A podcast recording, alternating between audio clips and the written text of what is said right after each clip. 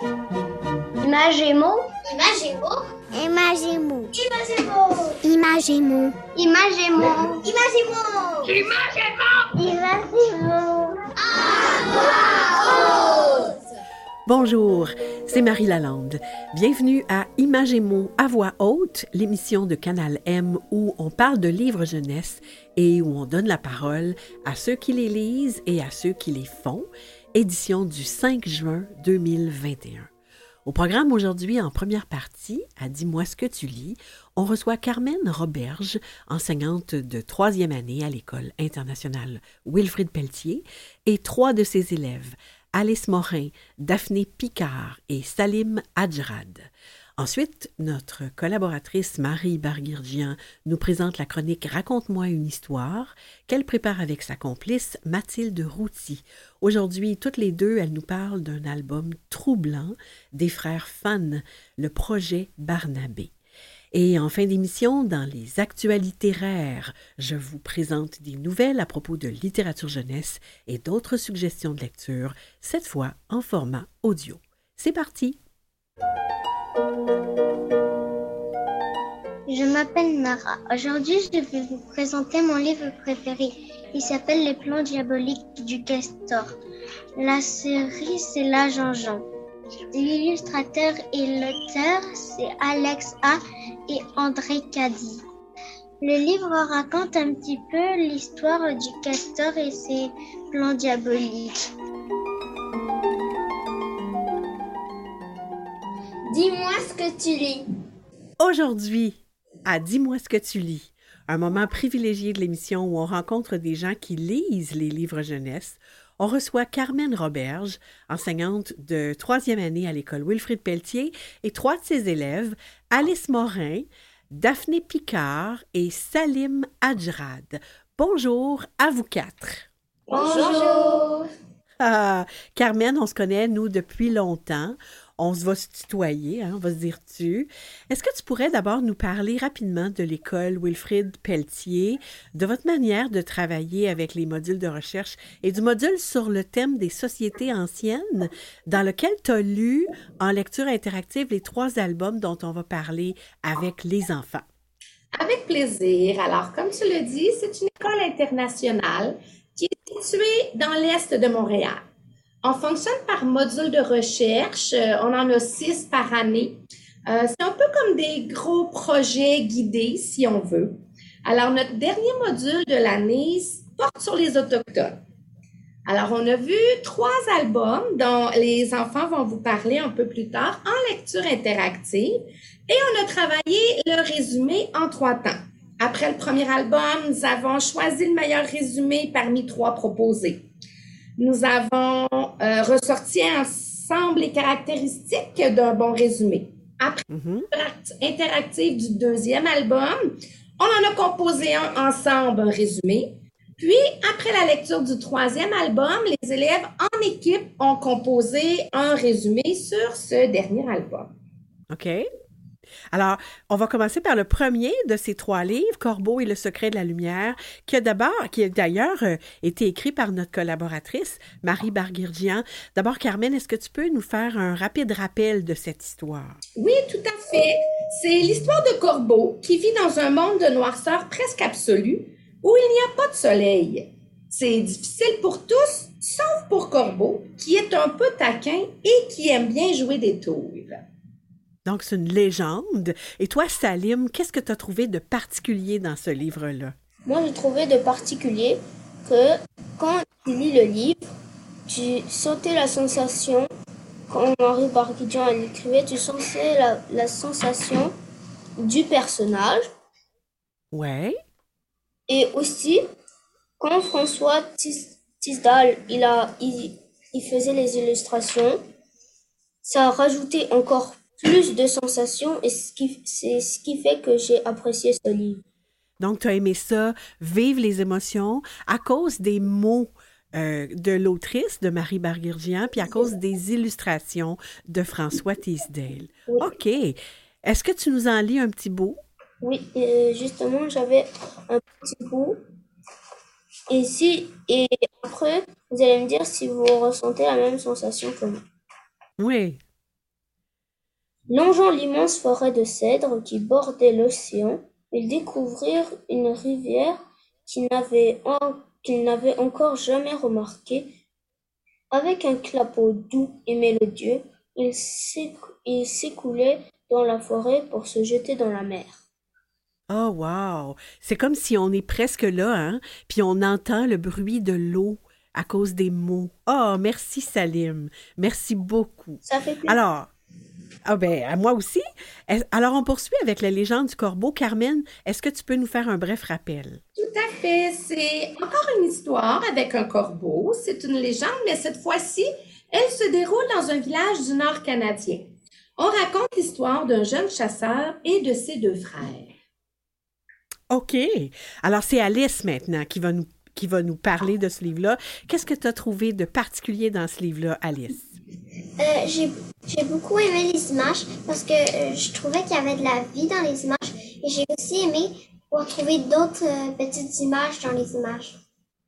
Ah, oui, c'est intéressant parce que il y a comme des, on appelle ça des vignettes, hein? une grande image, puis il y a une toute petite image aussi. Alors, un, ça, c'est intéressant parce que c'est un choix qu'a fait l'illustratrice de ce livre-là. OK. J'ai aussi beaucoup aimé pouvoir comparer la langue française à la langue inuit.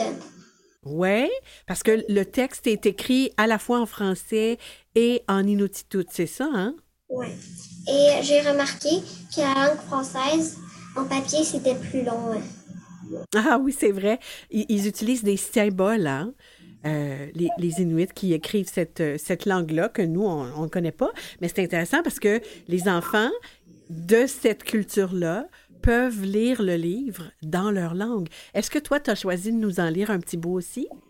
Oui. On t'écoute. Depuis ce jour, à chaque fois que les Inuits lèvent le camp après avoir chassé un caribou dans la toundra, il y a un corbeau qui tourne en scène au-dessus de leur tête en criant Quack! Quack! Quack! Ce qui veut dire N'oubliez pas la couverture! N'oubliez pas la couverture! N'oubliez pas la couverture! Ah, Alice, tu as choisi de lire le, une des dernières pages du livre. Hein. C'est comme la fin. C'est très, très intéressant. Merci beaucoup. Donc, deux légendes avec un corbeau, deux légendes de Premières Nations différentes au Canada. Puis maintenant, on va, finalement, euh, Carmen, on rappelle rapidement l'histoire de la pirogue de Shinchi. Oui, c'est l'histoire euh, d'une jeune fille autochtone et de son frère qui partent bien malgré eux au pensionnat pour apprendre la culture, la religion et la langue des Européens. Ah oui, difficile période. Et c'est euh, Daphné, finalement, qui va nous dire, que, toi, Daphné, qu'est-ce que tu as trouvé de particulier dans ce livre-là? Ben, j'ai beaucoup aimé les images mm-hmm. et les vocabulaires étaient riches. Et quand on ouvrait grand le livre, on voyait que la page couverture et la quatrième de couverture formait une double page. Ah oui, ça c'est intéressant. Donc l'image se poursuit de la première à la quatrième. Donc les illustrations, toi, tu as trouvé ça intéressant. OK. Puis est-ce que tu as choisi de nous en lire un petit bout aussi? Oui, et c'était pour montrer qu'au pensionnat, les enfants étaient un peu maltraités. Ah oui.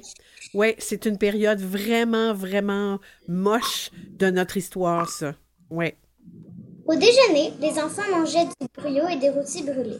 Ils pouvaient voir leur enseignant dans la pièce d'à côté transporter des assiettes fumantes de bacon, d'œufs et de pommes de terre provenant de leur ferme. Le midi, on servait aux enfants de la soupe légère et le soir, du ragoût accompagné de petits pains secs. Au souper, les enseignants mangeaient de la viande, des légumes et du maïs. Les enfants, eux, ne mangeaient jamais à leur faim.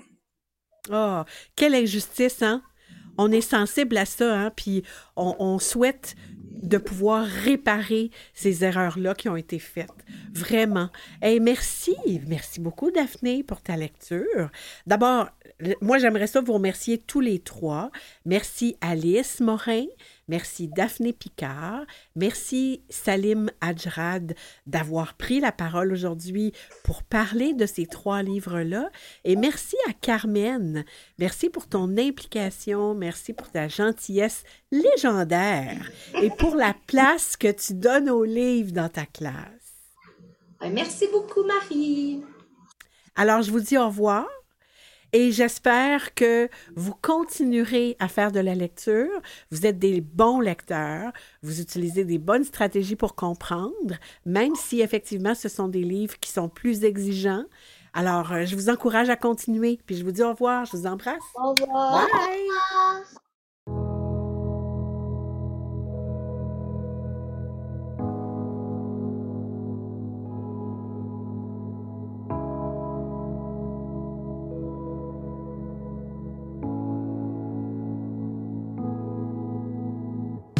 Nous, on ira voir la mer, voir si les gens sont fiers. Imaginez Montello, bien qu'on n'ait rien su faire. On n'a plus rien à perdre, un peu de ventre et d'ego à défaire pour les revoir se plaire. Nous, nous, nous, nous on s'en fout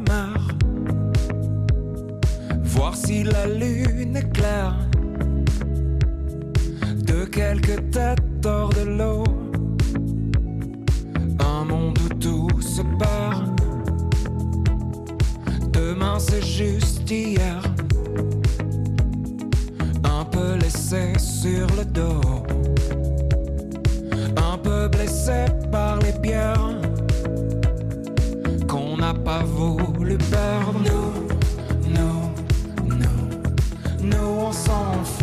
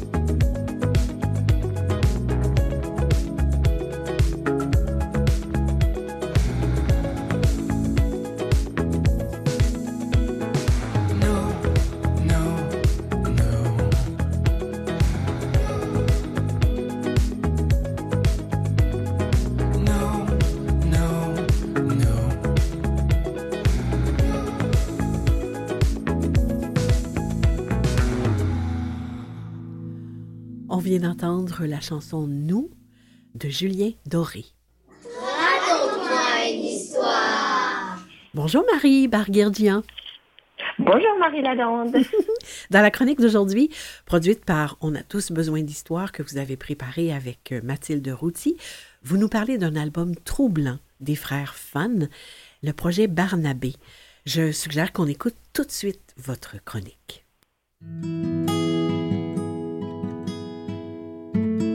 Raconte-moi une histoire. La chronique littérature jeunesse de On a tous besoin d'histoire. Aujourd'hui, notre chronique porte sur un sujet grave, la manipulation et le rejet des différences. Il s'agit de l'album Le projet Barnabé des frères Fan, publié chez Scholastique. Dans le monde des animaux idéaux, Barnabé n'est pas tout à fait idéal. Mi-souris, mi-éléphant, il est gardé à l'écart comme bien d'autres dans un laboratoire secret. Et ce qui est terrible, c'est que cet endroit situé sous terre est si profond que personne ne soupçonne son existence. En haut sur Terre, on voit des gens circuler, s'amuser, vivre et admirer cette vitrine où des animaux idéaux, créés génétiquement, sont à vendre, certains à 50% de rabais. Les couleurs vives des illustrations évoquent un monde de joie et de bonheur. Et à l'opposé, sous terre, on a la chair de poule en découvrant Barnabé et les autres. Ils se trouvent dans une section du laboratoire nommée Projet Raté. Chacun dans son globe de verre, le lecteur peut les observer comme au musée d'histoire naturelle. Une pieuvre aux dents pointues, une petite chouette à cornes, des oiseaux sans bec, une grenouille qui ressemble plutôt à un ver luisant, tous ont un défaut de taille, de forme, de couleur, de proportion, qu'ils soient insectes poilus ou petits mammifères.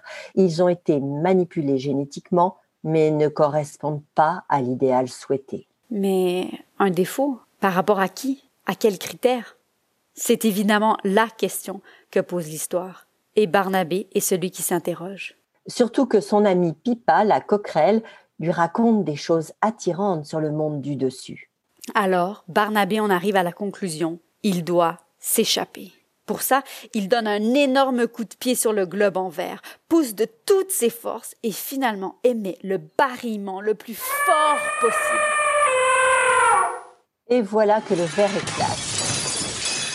Il est libre et libère les autres. Commence alors une aventure incroyable d'entraide pour remonter à l'air libre en ne laissant personne derrière. Chacun utilise ses forces, ses atouts pour franchir chaque étape. Et c'est en arrivant dans la pièce la plus secrète du laboratoire que nous sommes saisis d'horreur. Un autre animal est enfermé dans une coque en métal. Son regard triste nous interpelle. Il est un autre projet raté que Barnabé veut absolument libérer. La pieuvre, par la force de ses bras, va desserrer tous les boulons qui maintiennent le métal mais en l'ouvrant, l'eau jaillit et inonde entièrement le laboratoire. Et avec l'eau, tout le monde remonte à la surface du monde au-dessus d'eux. Il était temps car les habits verts, c'est ainsi que les animaux nomment les humains du laboratoire, venaient d'arriver pour les capturer. Comment ne pas penser au laboratoire glauque et sombre d'Elisa, l'héroïne du film Shape of Water, la forme de l'eau en français, et à la rébellion de cet amphibien enfermé et torturé. On y ressent d'ailleurs des émotions similaires d'empathie, mais surtout d'injustice et de méchanceté. C'est bien sûr un livre sur les différences et cette obsession humaine qui revient souvent dans notre histoire d'uniformiser les races en en exterminant d'autres ou en utilisant la science. Bon, l'histoire elle-même ne va pas si loin, mais on sent la souffrance de ceux que l'on manipule pour les mettre aux normes. Tout cela parce qu'on rejette ce qui est différent. On oublie que l'apparence n'est rien, que l'intelligence est tout. Les illustrations sont aussi très fortes avec des perspectives étonnantes, un soin du détail qui portera le lecteur à s'y attarder, des lumières très contrastées entre celles du laboratoire, des rues de la ville et, à la fin, de la beauté de la nature sous la lune. Happy end donc pour le projet Barnabé. Et quel projet celui de réussir à se libérer non seulement du laboratoire, mais surtout d'une vie qui les promettait trop vite à une fin funeste parce qu'ils étaient ratés. Le projet Barnabé des frères Fan chez Scholastique, une aventure à ne pas manquer. À très bientôt. C'était Marie Berger-Jean et Mathilde Routy. Parce qu'on a tous besoin d'histoire. Quel album fascinant, Marie. Des animaux tout mignons, mais un sujet bien sérieux, grave même, non? Ben oui, c'est un livre qui dénonce, un livre engagé. On pourrait dire un livre coup de poing, puisque Mhm. euh, les bibliothèques avaient créé ce thème. Bon, ce thème de la différence, évidemment, euh, euh, que on a encore parfois beaucoup de mal à accepter, un thème très d'actualité. Mhm. Puis, euh, je trouve que c'est un album qui, qui euh, suscite énormément de questions. hein, sur, euh, il y a le thème de la différence, mais il y a aussi le thème de la transformation génétique. Ouais. Il y a euh, le thème de la consommation. Il y a beaucoup de choses qui sont abordées. Ah oui, et quel, à quel thème du manifeste On a tous besoin d'histoire? Est-ce qu'on peut relier cet album? Ouais, bah, je crois que Ben, je pense que c'est le thème de la liberté. On a besoin Mhm. d'histoire pour découvrir ce sentiment de liberté, parce que bon, heureusement, la fin est, est- est belle et, et- et souriante, mais euh, c'est vrai que et, et le lecteur va être soulagé avec les personnages de pouvoir vivre cette liberté, donc de se transposer dans ce, ce sentiment. Oui. Ah oui. Et, c'est drôle parce que ces animaux sont, sont vivants. Moi, au départ, quand j'ai lu ce livre-là, j'étais certaine que c'était des peluches inanimées. Mais non, et, ils correspondent pas à la norme. Euh, je trouve ça fascinant le, qu'on les appelle ratés. Ah, je Ah trouve oui, ça terrible. C'est très cruel, hein. Et Oui. puis, bon, le fait qu'ils soient enfermés chacun sous cette cloche de verre, etc.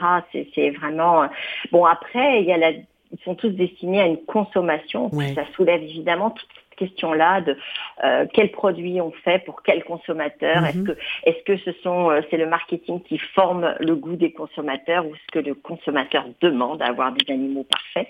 Ça m'a un petit peu rappelé aussi l'album qu'on avait évoqué pour les plus grands euh, Oui, la eh oui. babysitteuse des petites personnes Oui. sont ce- bon euh, un peu éloignées pas avec pas autant de drame mais euh, ce côté oui de la consommation des petites choses d'appropriation euh, des, des- de ces animaux qui est, qui est terrible mais bon alors c'est c'est- il y a aussi toute la solidarité qui- dont ils font preuve ensemble Oui. pour se sortir de ce mauvais pas et heureusement quelqu'un qui fait un lien avec la voie extérieure cette petite coquerelle là qui Oui. et, et donc, euh, voilà, ils vont finir par se libérer euh, grâce à l'eau, d'ailleurs, Oui. qui va être libérée des tuyaux. Oui, ben comme le film euh, que vous évoquez, Shape of Water, euh, il y a la- toute la symbolique de l'eau dans cet album, comme dans le film aussi. trou- C'est ça, j'ai trouvé que c'était intéressant parce que euh, c'est une symbolique d'ailleurs qu'on retrouve dans les contes. L'eau comme euh, espace de renouvellement, de ressourcement, de renaissance. Et là, euh, voilà, on est comme libéré par cette eau qui remonte et qui va les, les amener à l'extérieur de ce monde souterrain, parce que c'est ça qui est terrible, c'est le, le fait que personne n'a conscience de leur présence, en Uh-huh. fait. Oui, c'est ça. Donc, euh, il y, a, il y a tout cet aspect-là aussi. Donc, euh, ouais, c'est- vraiment, il y a un lien avec Shape of Water, c'est clair, surtout dans, dans cet amphibien enfermé dans, dans une carcasse de, de métal pauvre, voilà. Ouais, c'est un film que j'ai pas vu, vous m'avez donné le goût d'aller le voir, d'aller le Oui, chercher. vraiment. Oui. Alors, on va mettre euh, toutes les informations à propos de ce livre sur le site de Canal M. Merci à Mathilde, votre collaboratrice, et merci Marie beaucoup. À la prochaine. Merci, merci Marie Lalande, merci pour ce que vous faites. À Au bientôt. plaisir.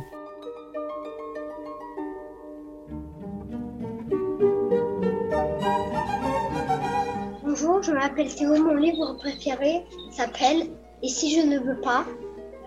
L'auteur est Maureen Fergus et l'illustrateur est Kim Lang.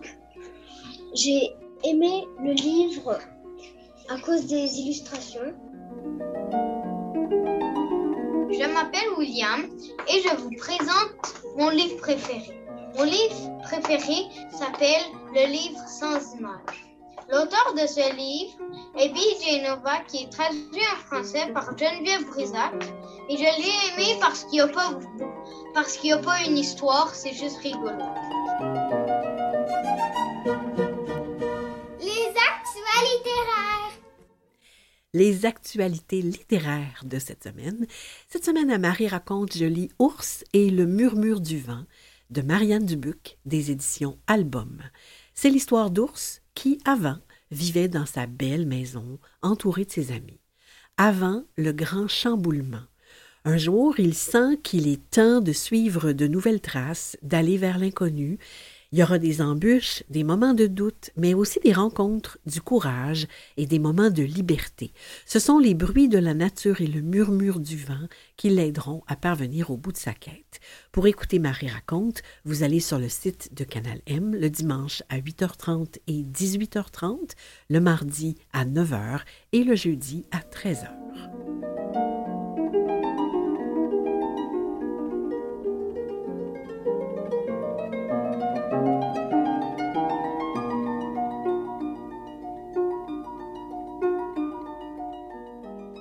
Les 18, 19 et 20 mai derniers ont eu lieu les cérémonies de la forêt de la lecture de l'Association des bibliothèques d'Ontario.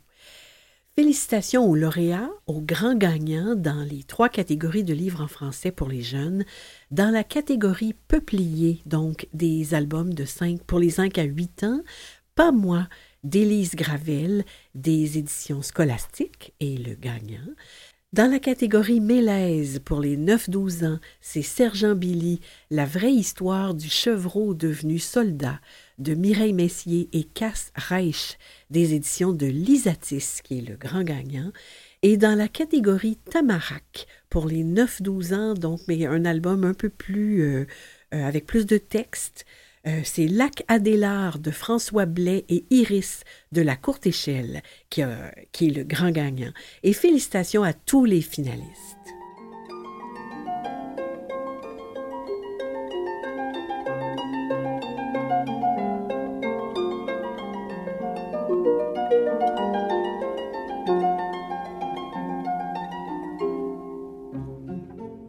Une découverte dans le monde des livres numériques, une réalisation des élèves de 5e secondaire de l'école Joseph-François Perrault à Montréal. Ils ont su adapter des œuvres classiques pour des élèves du primaire. Bon, on s'entend là, c'est surtout les plus vieux, les élèves du troisième cycle à qui on s'adresse. Ils ont réalisé donc, ces élèves de 5e secondaire, le tout de A à Z. Ils ont écrit les textes, dessiné les illustrations et fait les enregistrements vocaux. On écoute un extrait de l'adaptation que les étudiants ont faite de Cyrano de Bergerac. Il y a très longtemps, au temps des mousquetaires et des robes en dentelle, il y avait un nez. Ce nez, de taille inhabituellement grande, appartenait à un homme nommé Cyrano de Bergerac. Malgré la laideur indéniable que lui procurait son nez, Cyrano était un poète très talentueux et un redoutable adversaire à l'épée, surtout contre les gens qui se moquaient de son nez. On peut consulter donc leur réalisation, les, ces reprises de- des classiques. On peut tourner les pages, on peut écouter, on peut apprécier les illustrations et même on peut leur laisser des commentaires.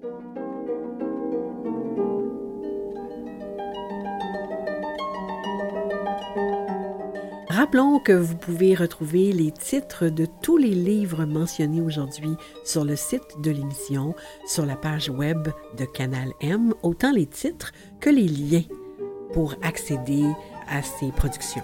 J'aimerais remercier les invités et collaborateurs de cette semaine.